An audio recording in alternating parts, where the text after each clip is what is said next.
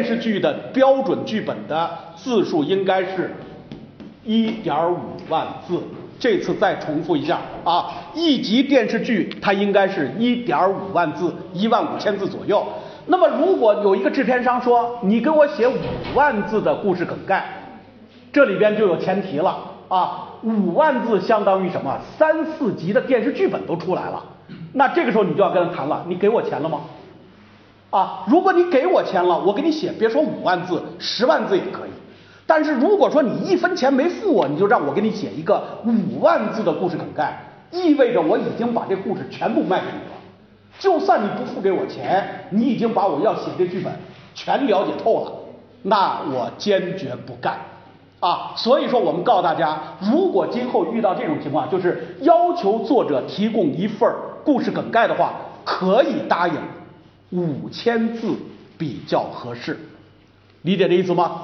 啊，五千字比较合适，什么意思呢？就是能够在五千字里边，基本上把我要讲的故事讲明白。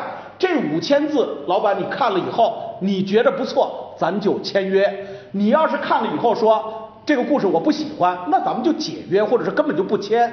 但是呢，如果你让我给你写五万字，那我可就惨透了。所以说，一般情况下。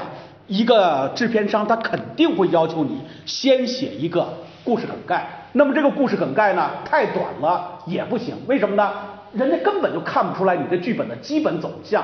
那么太长了，意味着你的版权就被流失了。往往有一些恶心的老板，他们是怎么做的？你给我写五万字啊，当时你还特高兴，人家要买我剧本了，一下给人家写了五万字，把故事全部写好了。他一看，哎呦，这故事真好。但是第二天跟你谈的时候，你这剧本不行啊，呃，咱们俩就不谈了，呃，算了算了，你你把你的梗概拿走吧。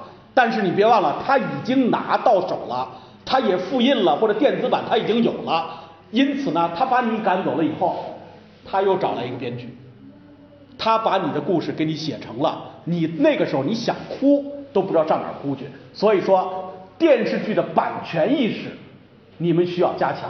啊，今后从事这份工作需要加强你的版权认识。那么有。